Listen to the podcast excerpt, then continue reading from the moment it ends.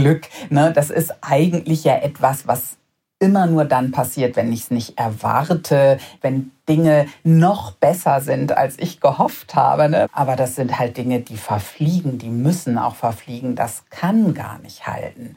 Insofern wäre es gut, wir würden es auch mit einer Nummer kleiner machen, ja, mit der Zufriedenheit, die eben auch ja was Anhaltendes ist.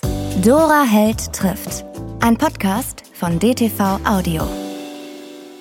Ich freue mich sehr, dass Christina Berndt hier ist. Äh, für alle, die bestimmt das Gesicht, aber vielleicht nicht gerade den Namen ähm, in petto haben. Christina Berndt ist promovierte Biochemikerin, ist seit 2000 für die Süddeutsche Zeitung als Wissenschaftsjournalistin tätig mit den Themen Medizin und Forschung und hat eigentlich die Republik wunderbar äh, auf charmante Weise und vor allen Dingen verständliche Weise und ohne Panik zu verbreiten durch die Corona-Krise geführt. Dafür danke ich Ihnen persönlich, Frau Berndt. Sie haben mir da sehr viel geholfen. Ah, danke für das schöne Lob. Das freut mich natürlich sehr, gerade aus Ihrem Munde. Äh, ich werde nochmal erzählen, wie wir den Bogen machen, weil äh, neben dieser Fähigkeit, Ihrer Fähigkeit, Dinge einfach zu erklären und auch eindringlich zu erklären, haben Sie drei ganz wunderbare Bücher geschrieben und eins hat mich wirklich äh, damals sehr beeindruckt. Ich habe es gelesen, es hat mich auch geprägt, 2013 schon erschienen. Das war eigentlich das erste richtig gute Buch über Resilienz, irrsinnig erfolgreich in, ich weiß gar nicht, 19 Sprachen, glaube ich, übersetzt, äh, über zwei Jahre auf der Bestsellerliste unter den ersten fünf und ich glaube, es haben alle gelesen, die sich mit Stress, mit Burnout, mit ähm, Druck beschäftigt haben und es hat vielen geholfen. Und eigentlich sind Sie, das ist nämlich jetzt mein Bogen in diesem Podcast, die einzige gewesen, die uns sowohl die Corona-Epidemie erklärt hat und gleichzeitig aber für die Zeit danach das Werkzeug hat, wie wir da rauskommen. Also so empfinde ich das. Deswegen wollte ich erst mit Ihnen über die Resilienz sprechen und dann über Ihre Arbeit äh, in dieser Krise. Ist das als Wissenschaftsjournalistin eigentlich erstmal toll, wenn so eine Epidemie passiert und man mhm. weiß überhaupt nicht, was, wie das weitergeht? Ja, so könnte man es sehen. Ne? Das ist äh, natürlich ist es furchtbar nach wie vor für uns alle. Es ist furchtbar für all die Menschen, die schwer krank geworden sind und gestorben sind. Aber natürlich aus meiner persönlichen Lage heraus hat die Pandemie auch ganz viel Gutes bewirkt. Also für mich war sie äh, tatsächlich auch eine sehr spannende Zeit rein, äh, ne? beruflich, akademisch, intellektuell betrachtet. Was passiert denn da jetzt? gerade auf diesem Planeten? Wie wird das weitergehen? Und äh, dann war es auch persönlich für mich ja viel Schwung, weil eben die Aufmerksamkeit so groß wurde für meine Themen und auch für meine Person und ich dadurch jetzt ja auch noch mal sehr vielen Menschen bekannt geworden bin. Ne? Insofern ja, bin ich irgendwie auch so ein bisschen Gewinnerin dieser Krise, muss ich eingestehen und hoffe trotzdem, dass sie bald vorbei ist.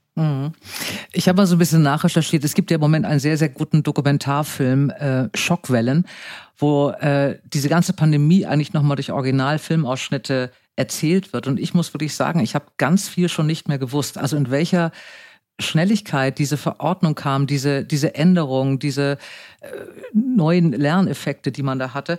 Ich habe gefunden, dass sie am 31. März letzten Jahres haben Sie schon mal geschrieben in einer ähm, SZ-Kolumne, die Maske ist Pflicht für alle. Wann ist Ihnen eigentlich selber klar gewesen, was da auf uns zukommt? Ja, auch äh, gar nicht ganz so früh. Ja, ich schreibe ja jetzt seit 20 Jahren schon über Wissenschaft und ich habe auch in meinen ersten Artikeln immer wieder über die Supergrippe geschrieben, die lange erwartet wird und die demnächst kommen wird und dass alle Infektiologen mit einer neuen Pandemie rechnen, einer Grippe-Pandemie. Und trotzdem habe ich am Anfang, als dieses Corona kam, auch eher so gedacht, oh nee, nicht schon wieder. Wir hatten schon die Panik mit der Schweinegrippe, die dann gar nicht so schlimm wurde. Wir hatten SARS vor knapp 20 Jahren, was dann gar nicht so schlimm wurde und habe auch eher so ein bisschen abgewunken. Ähm, mhm. aber ja, dann kam diese Pandemie tatsächlich und dann habe ich natürlich relativ schnell begriffen, was da passiert. Und gerade dieser Ruf nach der Maskenpflicht, das ist lustig, dass Sie das jetzt auch noch mal erwähnen. Da war ich tatsächlich tatsächlich eine der ersten, die das mhm. gefordert hat, entgegen RKI und WHO, die alle immer noch fanden, dass das Quatsch ist und die Ärzte immer meinen, wir äh, einfachen Menschen können damit nicht umgehen. Das hat damals eine unglaubliche Welle. Das war der meistgeklickte Artikel auf der SZ-Homepage in ihrer Geschichte bis dahin mit mhm. irgendwie mhm. zwei Millionen Klicks und Empörung hat das ausgelöst. Und kurz darauf kam dann ja doch überall der Sinneswandel. Ne? Mhm. Mir war eigentlich klar, natürlich schützt das. Äh, klar, wir wollen das alle nicht gerne, aber es ist doch ganz logisch, dass uns das die Infektionen vom Hals halten kann. War es nicht auch jetzt, war es für dich der Sinneswandel oder war es einfach die Tatsache, dass wir dann erst genug Masken hatten? Na, es war wohl so beides. Also es war tatsächlich ein Sinneswandel. Man hat lange gedacht, das hilft nicht so viel und die Leute grabbeln das dann an und dann wird es alles noch schlimmer. Und in den Krankenhäusern weiß man ja, wie intensiv man da Ärzte und Pflegerinnen schulen muss, damit die damit richtig umgehen. Ähm, also so, es gab schon einfach Vorbehalte, ob das wirklich nützt. Und dann mag auch noch so ein Paternalismus da reingespielt haben. Wir haben ja nicht genug davon. Aber damals in diesen ersten Wochen, ähm, da ging es ja auch darum, irgendwas vor den Mund zu halten. Ne? Ich habe ja damals auch geschrieben, Schal, selbst genäht, wie auch immer. Natürlich sollte man nicht auch noch den ÄrztInnen da die Masken wegnehmen. Mm, mm. Das war im März die Maskenkolumne. Im Juli 20, also jetzt vor einem Jahr, haben Sie schon geschrieben, es muss eine Testverpflichtung für Reiserückkehrer geben. Und das ist ein Zitat, nur mit Verstand und Solidarität wird es gelingen, Covid-19 in Schach zu halten. Äh, ich wohne in Hamburg. Wir haben jetzt schon wieder die Hälfte der Neuinfektionen durch Reiserückkehrer. Und es gibt immer noch diese Testdiskussion. Werden Sie als Journalistin da manchmal wirklich auch müde? Oder ja, mürbe? manchmal schon. Also manches ärgert mich wirklich. Also gerade jetzt auch diese Öffnungen, die nun wieder diskutiert werden, wo ich so denke, Leute, ist jetzt doch nicht euer Ernst. Ja, wir haben im Moment wahnsinnig niedrige Infektionszahlen, keine Frage. Aber jetzt steht diese Delta-Variante hier und wir wissen, was die der Pandemie nochmal für neuen Schwung gibt. Ist eigentlich die gleiche Situation wie vor ein paar Monaten, als Nordrhein-Westfalen im März die Türen aufsperrte und eben diese britische Alpha-Variante vor der Tür stand. Ne? Und dann musste man eh gleich wieder alles zusperren. Also da sind so Dinge, wo ich denke, meine Güte, Leute, jetzt muss man es doch vielleicht doch langsam mal verstanden haben, was so exponentielles Wachstum bedeutet. Also wie hm. schnell sich diese Biester einfach ausbreiten und wie schwer es ist, sie dann wieder einzufangen. Also manchmal ja und gleichzeitig habe ich natürlich auch Verständnis, dass Leute sagen, uns reizt jetzt langsam und wir brauchen auch mal ein bisschen Luft. Also äh, nur leider die Politik, die, die müsste wirklich auch kluger agieren. Hm. Ähm, es geht jetzt ja im Moment mit steigenden Inzidenzen weiter, ohne Krankheits, große, schwere Krankheitsfälle. Äh, jetzt wird noch mehr geöffnet. Unter zehn soll jetzt die Maskenpflicht in einigen Bundesländern in den Läden fallen. Ähm, wie kriegt man, es gibt die Riesendiskussion, es gibt Impfgegner, es gibt Impfzweifler, es gibt Impfkritiker, es gibt zu wenig Impfstoff, es gibt keine gute Organisation. Was sagen Sie denn Impfgegnern oder Impfverweigerern oder Impfdiskutierern? Es ist schwierig, ne, daran zu kommen, auch an so Querdenker, wenn Leute ganz tiefes Misstrauen gegenüber den Strukturen haben oder auch gegenüber den Impfstoffen, dann ist das wirklich schwierig, an die ranzukommen. Ich weiß auch nicht, ob man Leute mit äh, ne, unbedingt überzeugen muss. Es kann ja auch jeder für sich entscheiden, er will das lieber nicht. Wenn ich jetzt mehr Sorge habe vor der Impfung als vor der Krankheit, dann darf ich mich dafür natürlich entscheiden, finde ich. Ähm, aber man muss immer wieder darauf hinweisen, dass halt jeder, der sich nicht impfen lässt, irgendwann dieses Covid kriegen wird. Und mhm. wenn es gut läuft, dann macht ihm das nicht viel aus.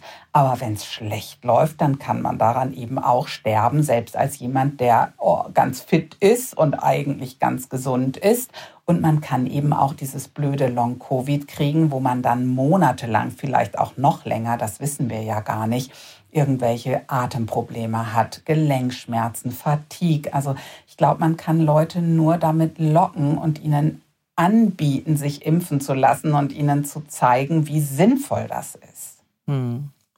Wie viele Studien schätzungsweise haben Sie in diesem Jahr gelesen? Ha, viele, viele, viele. Es erscheinen ja täglich Tausende. Das ist ja wirklich unfassbar, auch was die mm. Wissenschaft da geleistet hat, ne, zur Erforschung dieses bis dato ja nun mal völlig unbekannten Virus.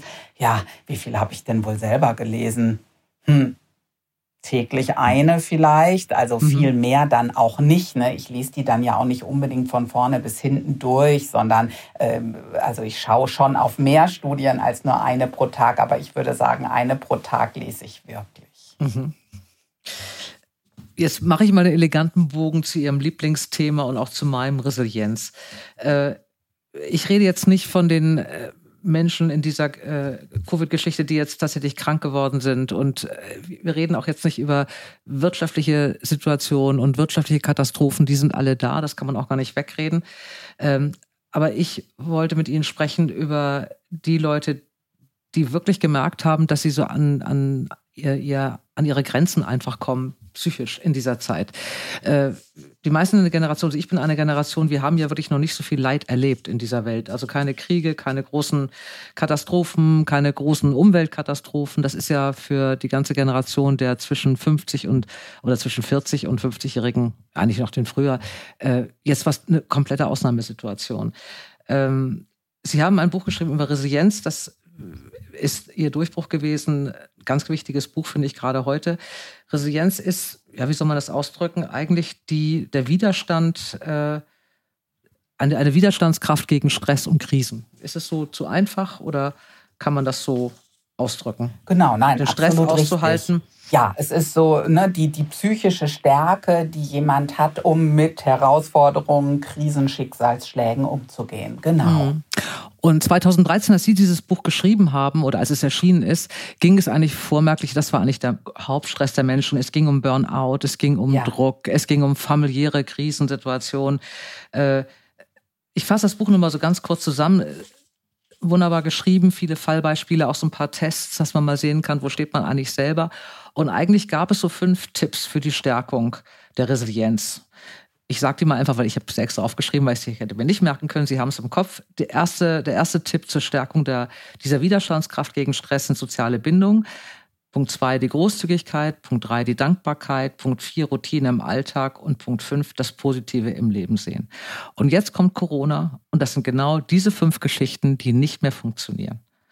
Ja, ähm, das ist eine Riesenherausforderung für uns alle, ja, gar keine Frage. Also um es ganz äh, jetzt wirklich schlicht zu sagen, hätten wir alle dieses Buch gelesen, wären wir besser durch die Krise vermutlich gekommen. Ich äh, glaube schon, ehrlich gesagt. Also ich weil auch, mir auch. diese Dinge auch immer wieder helfen. Also ich muss mich auch manchmal wieder drauf besinnen, ja, und äh, denke schon, es ist wirklich ein Rüstzeug.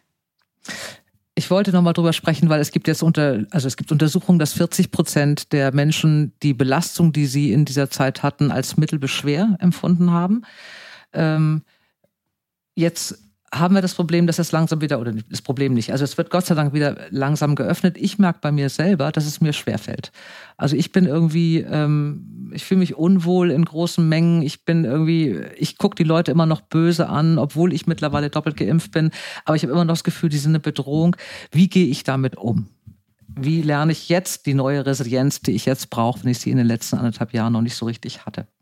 Ja, es sind eigentlich wirklich immer noch die gleichen Dinge, die uns dieses Rüstzeug geben und die kann man in jeder Lebenssituation wieder versuchen, ne, sich anzutrainieren oder zu sagen, Mensch, guck da mal genauer hin. Also das kann ich jederzeit machen und auch heute noch, wenn ich sage, oh mein Gott, die Krise, die hat mir jetzt echt schon ein paar Beulen versetzt. Ähm, dann kann ich äh, trotzdem sagen, jetzt möchte ich aber an meiner Resilienz arbeiten.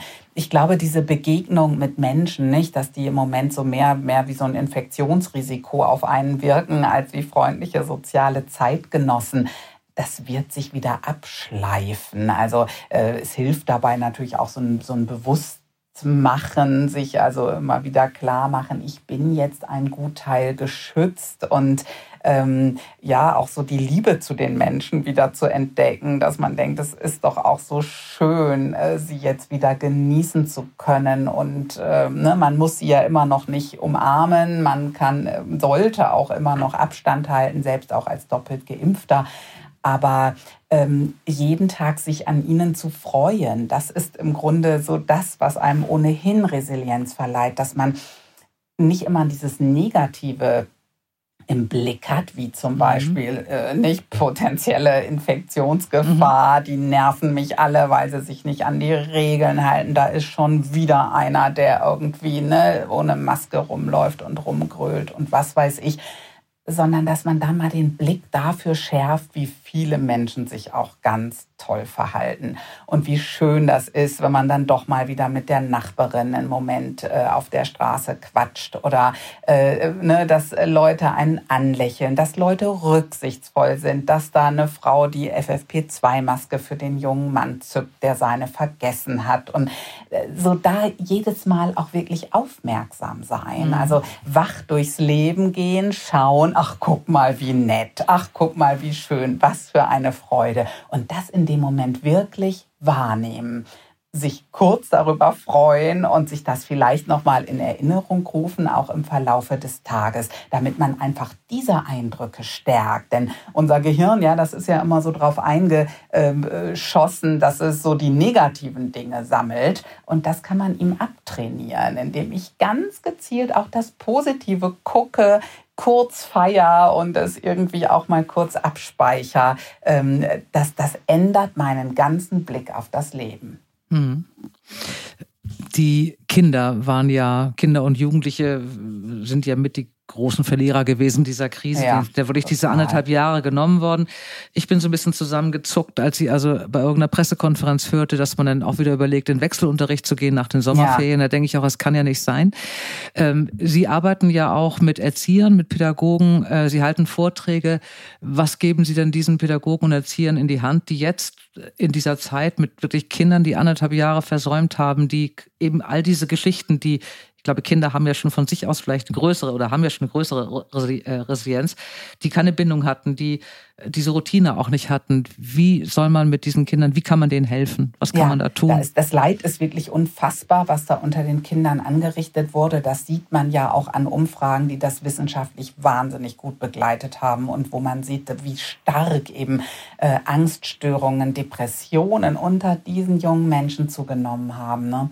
Und gleichzeitig kann man aber auch sowohl den Kindern als auch ihren ErzieherInnen und LehrerInnen zurufen, ja Leute, ähm, die Jungen, die haben Resilienz, die sind wirklich formbar. Also so sehr die jetzt gelitten haben, so sehr können sich diese kleinen Seelen auch so schwammartig wieder ausbeulen. Ja, man hat sie zusammengequetscht, aber wenn man jetzt den Druck weglässt, die Hand wegnimmt, dann gehen die auch zurück in ihre ursprüngliche Form. Also die wenigsten werden jetzt wirklich einen bleibenden Schaden dadurch erleiden. Und es ist jetzt einfach wichtig, ihnen wieder diese Gelegenheiten zu geben und bitte nicht wieder in den nächsten Wechselunterricht zu rasen, sondern ihnen jetzt die Gelegenheit zu all diesen Dingen zu geben, die unsere Ressourcen sind. Und das ist vor allem Kontakt eine ordentliche Struktur, eine Aufmerksamkeit für ihre Sorgen, im Gespräch zu bleiben und auch diesen jungen Menschen zu sagen, ne, was wir eben besprochen haben, fang die guten Dinge ein. Jeden Tag nimm sie wahr,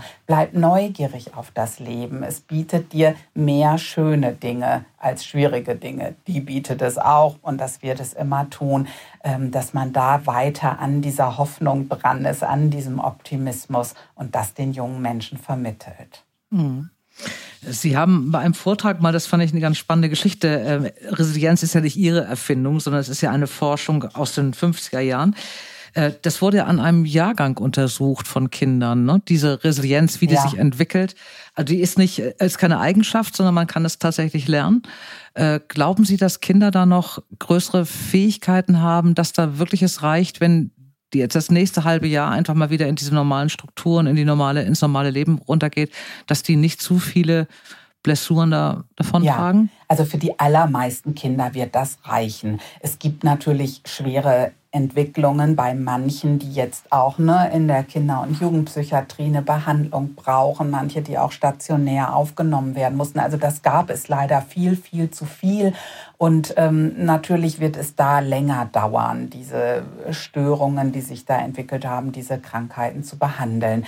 Für die aller, allermeisten wird aber gelten, wenn das Leben jetzt wieder normal wird, dann werden die sich auch wieder erholen. Ne? Also äh, das gilt für Kinder im Besonderen, es gilt aber auch für uns. Also auch diese Hoffnung muss man wirklich verbreiten, dass man sagen kann, wir alle sind wirklich sehr resilient. Wir haben schon mal ein wahnsinniges großes Potenzial. Unsere Seelen halten echt viel aus. Und gerade in diesem Zustand eben, wo man vielleicht auch mal leidet, natürlich in dieser Pandemie, öfter traurig ist als sonst, so eine depressive Verstimmung spürt, da kann man mit diesen Übungen unheimlich viel tun. Also sechs Wochen von diesem leichten Training, über das wir eben schon kurz gesprochen haben, die helfen schon, depressive Symptome zu mindern nicht eine echte Depression, dann brauche ich wirklich Hilfe und dann sollte ich mir einen Therapeuten oder eine Ärztin suchen.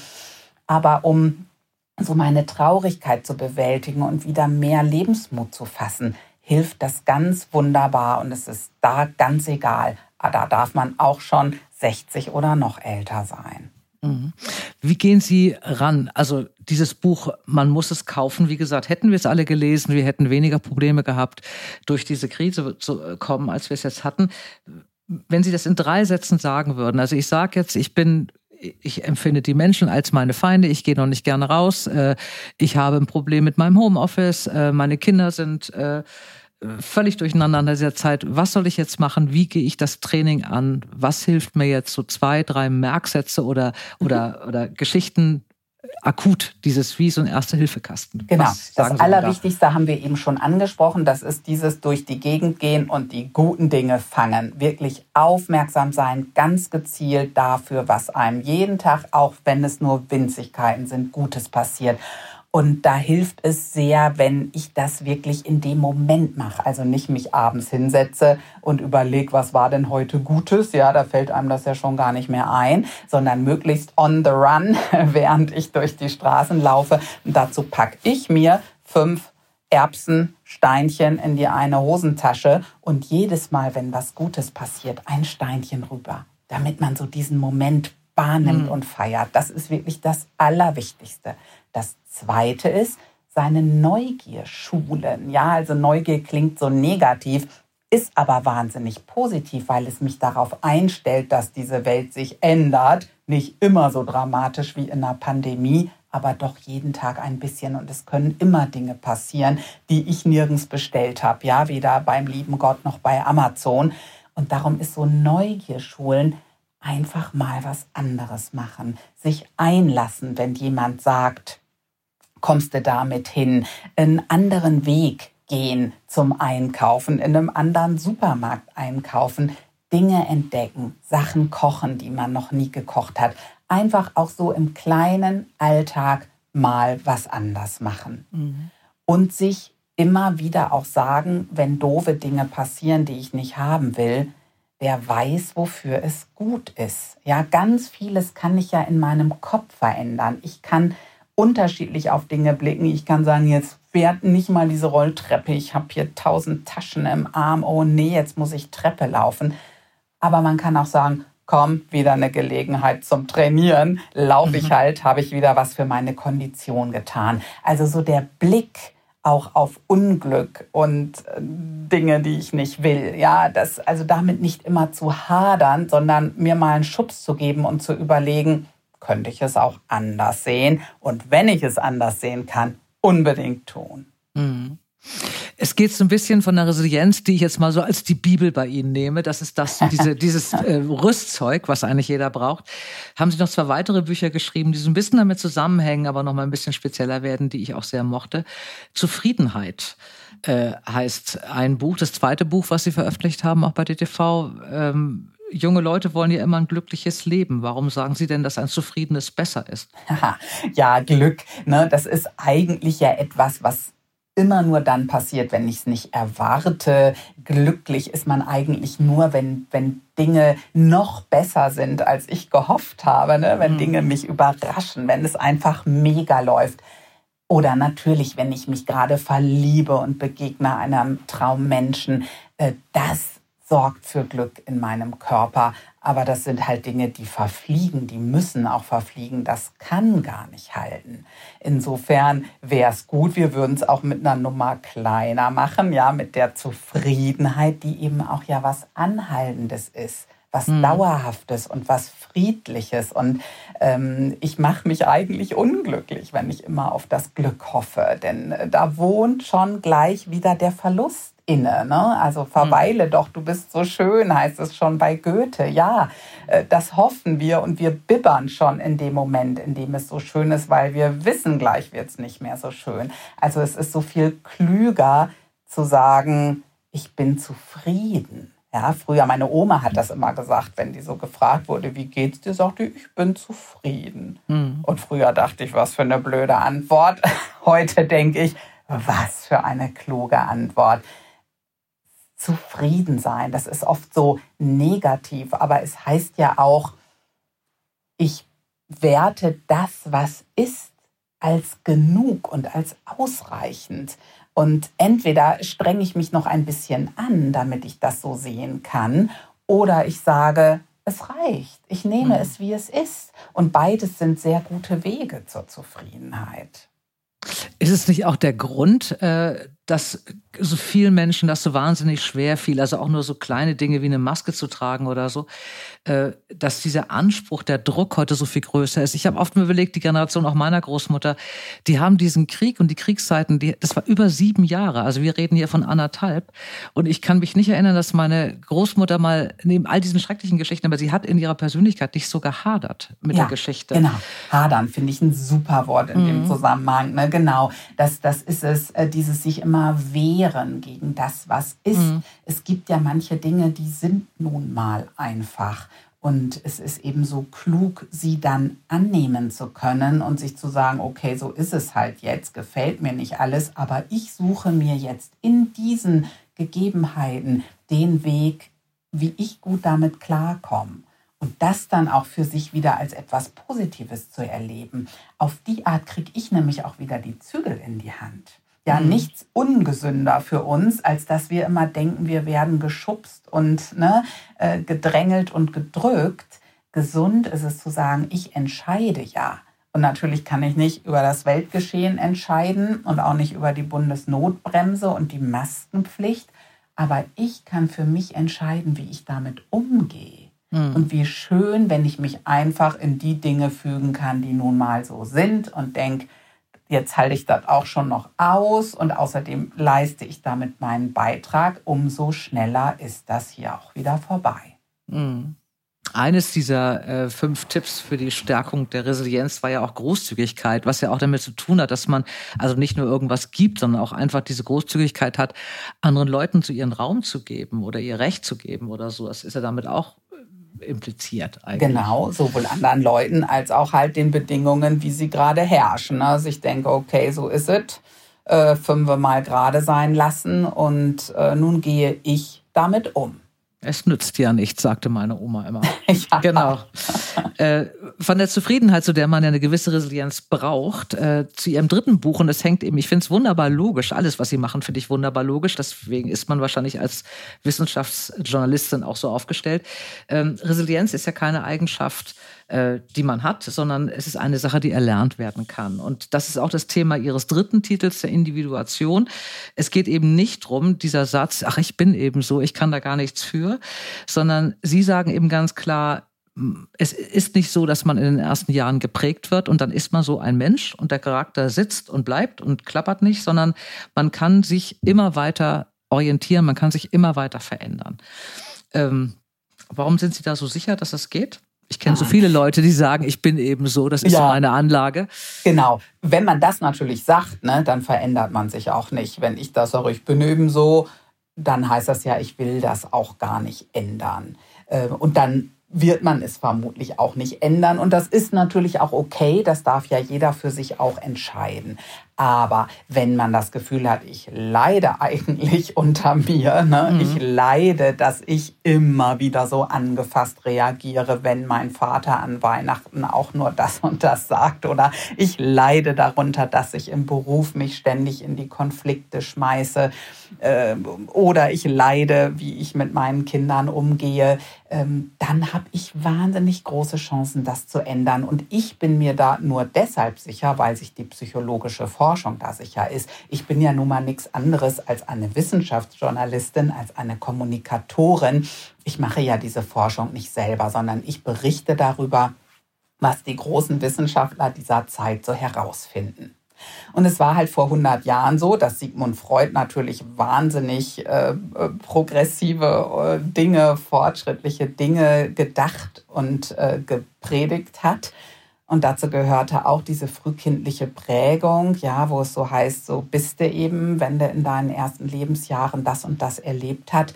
Aber heute weiß man, das stimmt so gar nicht. Und äh, unsere Persönlichkeit ist doch noch ein gutes Stück wandelbar. Einfach wenn sich auch die äußeren Umstände ändern oder wenn wir daran arbeiten. Man sieht das auch an Rentnern. Ja, jemand mag sein ganzes Leben wahnsinnig gewissenhaft und fleißig gewesen sein und plötzlich ist er in der Rente. Dann beginnt der berühmte Dolce Vita-Effekt, wo also dann die Rentner plötzlich locker lassen und ein süßes mhm. Leben führen. Ähm, und daran sieht man also, selbst in dem Alter geht noch ganz viel. Da kann man sich wahnsinnig verändern. Mhm. Und äh, ich finde es eben immer wunderbar, den Menschen Chancen zu eröffnen. So mein großes Thema ist ja psychische Gesundheit. Wie halten wir unsere Seelen gesund? Und nicht den Menschen immer zu sagen, nützt ja alles nichts, sondern nee, es gibt die Chance, dich zu verändern, wenn du es möchtest. Und das kann man ganz gezielt trainieren. Glauben Sie, dass so eine Krise, diese Ausnahmesituation, die wir jetzt hatten, wo ja eigentlich alles anders war, als wir es kannten, dazu führt, dass Menschen sich verändern, weil einfach wie so ein Reset-Knopf da mal was gedrückt ist und sie sich bewusst werden, was sie jetzt nicht mehr wollen, wenn wieder alles irgendwann geht?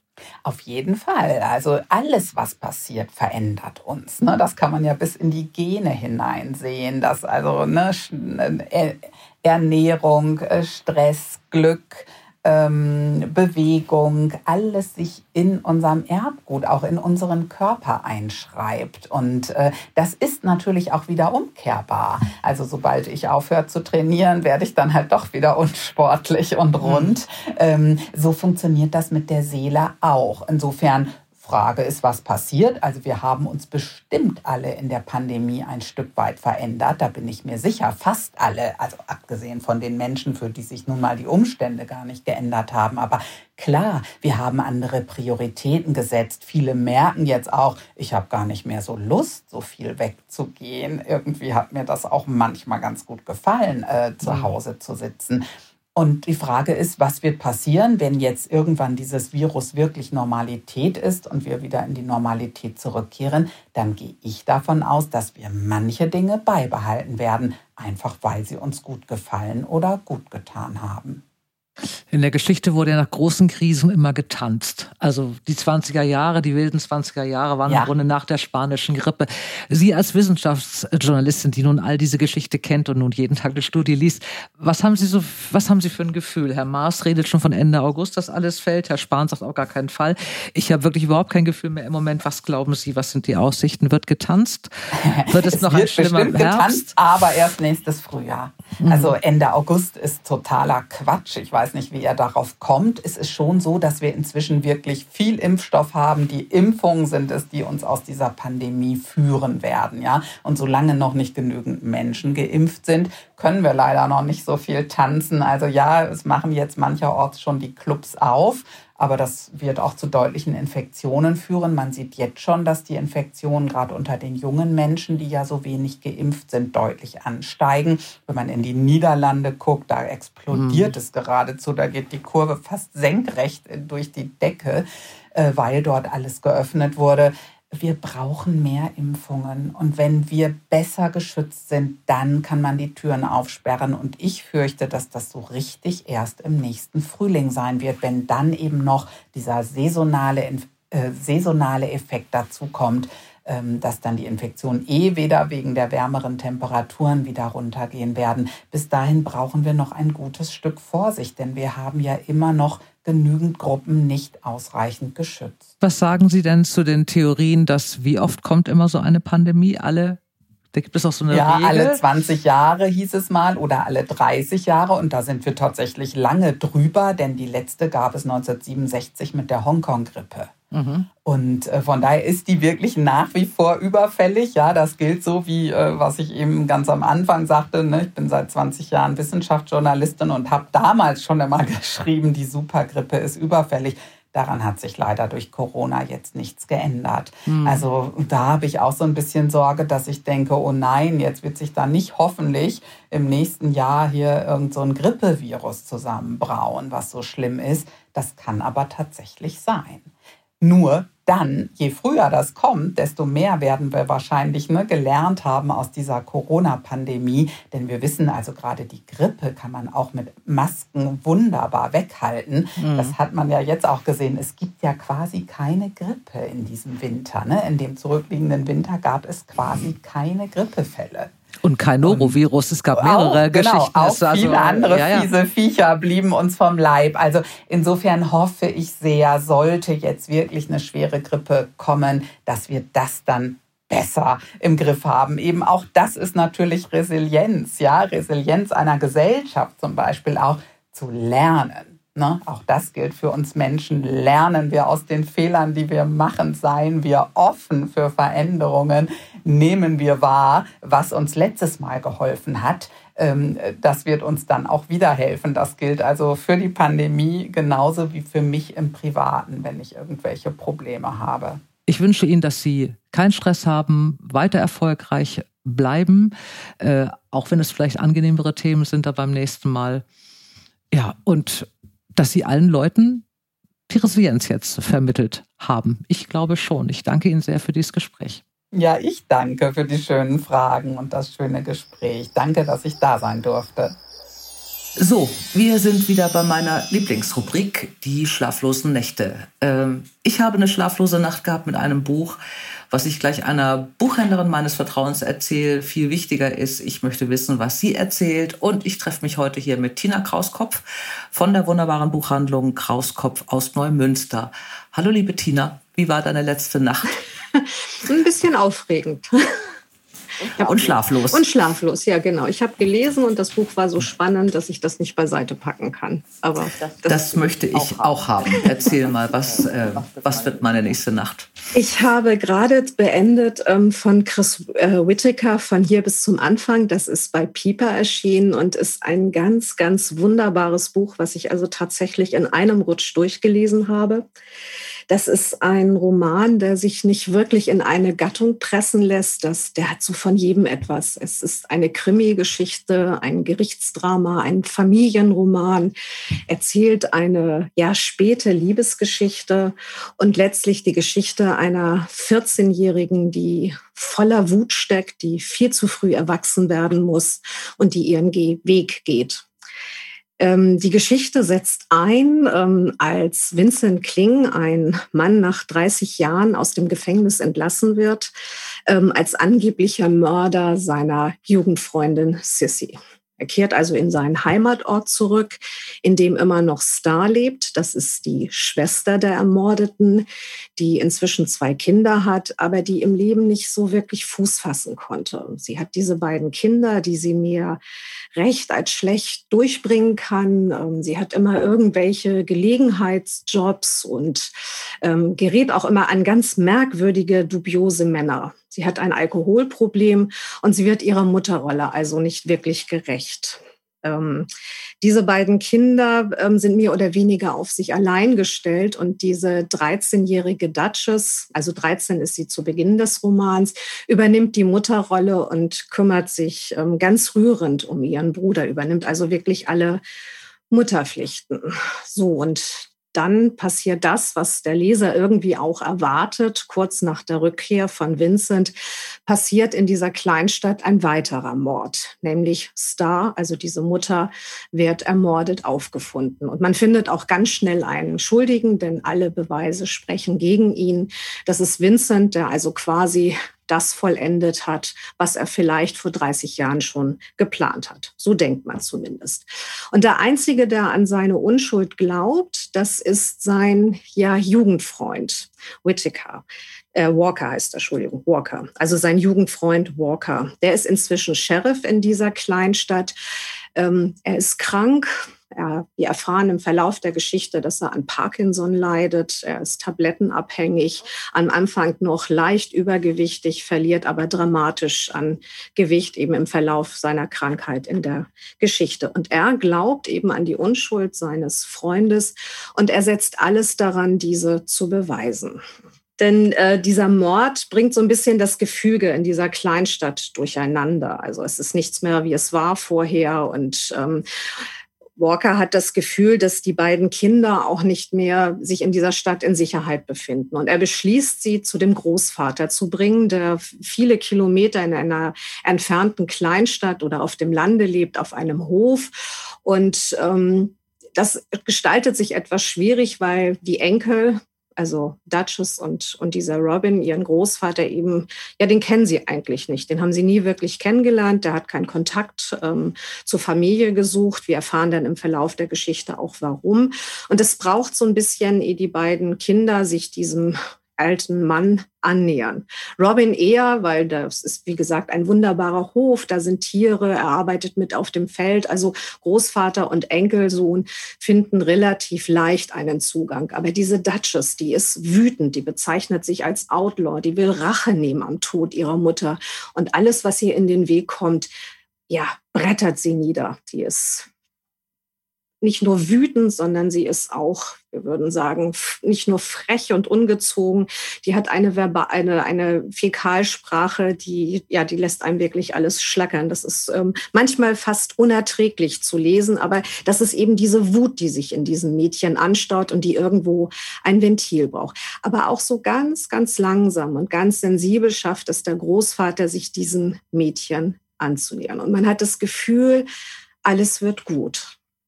Und dann passiert ein weiterer Mord. Und mehr möchte ich eigentlich zu, zur eigentlichen Geschichte gar nicht sagen. Was Whittaker hier so, wie ich finde, ganz großartig macht, ist, dass er eine Geschichte erzählt ähm, von Menschen, die mit den Konsequenzen eines Verbrechens umgehen müssen, die das verarbeiten müssen. Und er beschreibt nun, wie sie das machen. Also nicht nur die direkt betroffen, sondern auch Fremde, die scheinbar da gar nichts mit zu tun haben, der aber den Rest des Lebens bestimmt. Also wie bei dieser Mutter, die irgendwie nie wieder richtig auf die Spur kommt. Und nicht zuletzt eben Duchess, dieses Mädchen, das viel zu früh erwachsen wird, das zornig ist, das wütend ist, das aber gleichzeitig so verletzlich und sensibel ist und sich so unversöhnlich gibt und im Grunde genommen eigentlich nur ja ihr Seelenheil sucht. Die möchte Ruhe haben, die möchte ein, eine Umgebung haben für sich und für ihren Bruder, ähm, in der sie in Ruhe und in Frieden leben können.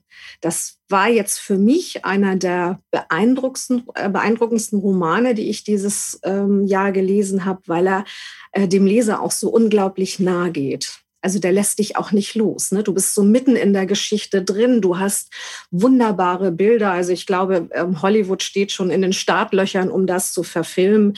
Der ist tragisch, traurig, aber auch irgendwie ähm, herzzerreißend. Also ich habe auch die eine oder andere Träne vergießen müssen.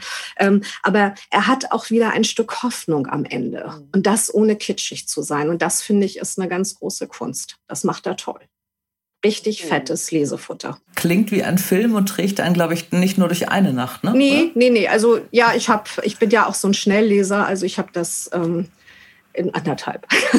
ich hatte eine für dich, falls du es nicht kennst. Äh, das war für mich nämlich eines der schönsten Bücher, die ich bis jetzt in diesem Jahr gelesen habe, weil es äh, ganz im Gegenteil zu deinem Buch eines ist, in dem eigentlich gar nicht so viel passiert. Es ist eigentlich eher ein stilles Buch, ein ruhiges Buch, aber ich finde, es ist ein perfekt geschriebenes Buch. Das hat mich sehr beeindruckt. Die Autorin heißt Ute Mank.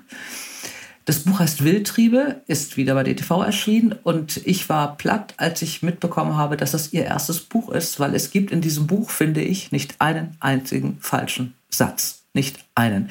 Es ist alles so, wie es sein soll. Die Geschichte ist eigentlich schlicht erzählt und kurz erzählt, aber umso eindrücklicher. Es geht um einen Hof, einen Bauernhof. Ich habe ja ein Faible fürs Landleben. Nach Dörte Hansen haben das, glaube ich, ganz viel. Ähm, es ist ein solcher Hof in Hessen, der aber überall stehen kann. Es spielt überhaupt keine Rolle. Und äh, er heißt Betjeshof, weil es einen Hofherren gibt, was für die Zeit nach dem Krieg äh, ungewöhnlich war. Aber Lisbeth hat den Hof übernommen, nachdem ihre Brüder alle im Krieg gefallen sind. Und deswegen musste sie als Mädchen diesen Hof übernehmen. Normalerweise heiraten Frauen ja an Höfe ein.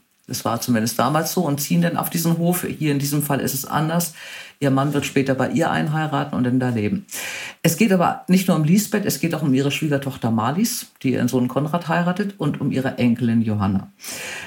Was Ute Mank da macht, ist, dass die ein, ähm, ein Bild malt, finde ich, von einer, von einer Zeitgeschichte, also vom Kriegsende bis, bis zur Gegenwart, über drei Frauengenerationen, in der es in der auch der Letzte begreifen wird, wie die Arbeit auf einem Hof läuft. Also dass alles bestimmt wird von der Natur, dass man einfach seine Pflicht erfüllt.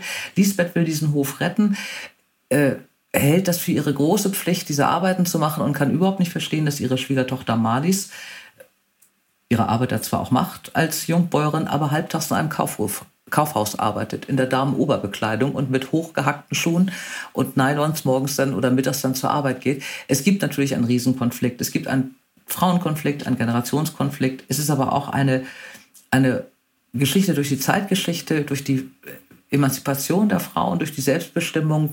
Wann darf man eigentlich aussuchen, welches Leben man äh, führen möchte und wer hat eigentlich was dazu zu sagen, außer einem selbst.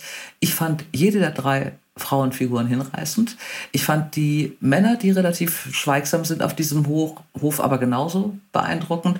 Und was ich mochte, war, dass das Ganze so perfekt inszeniert und beschrieben ist. Mir hat nichts gefehlt und wie gesagt, als ein Buch, bei dem jeder Satz ohne Tadel ist. Wunderbar. Ein richtig warmes, schönes, ruhiges Buch. Ich habe das sehr, sehr gemocht.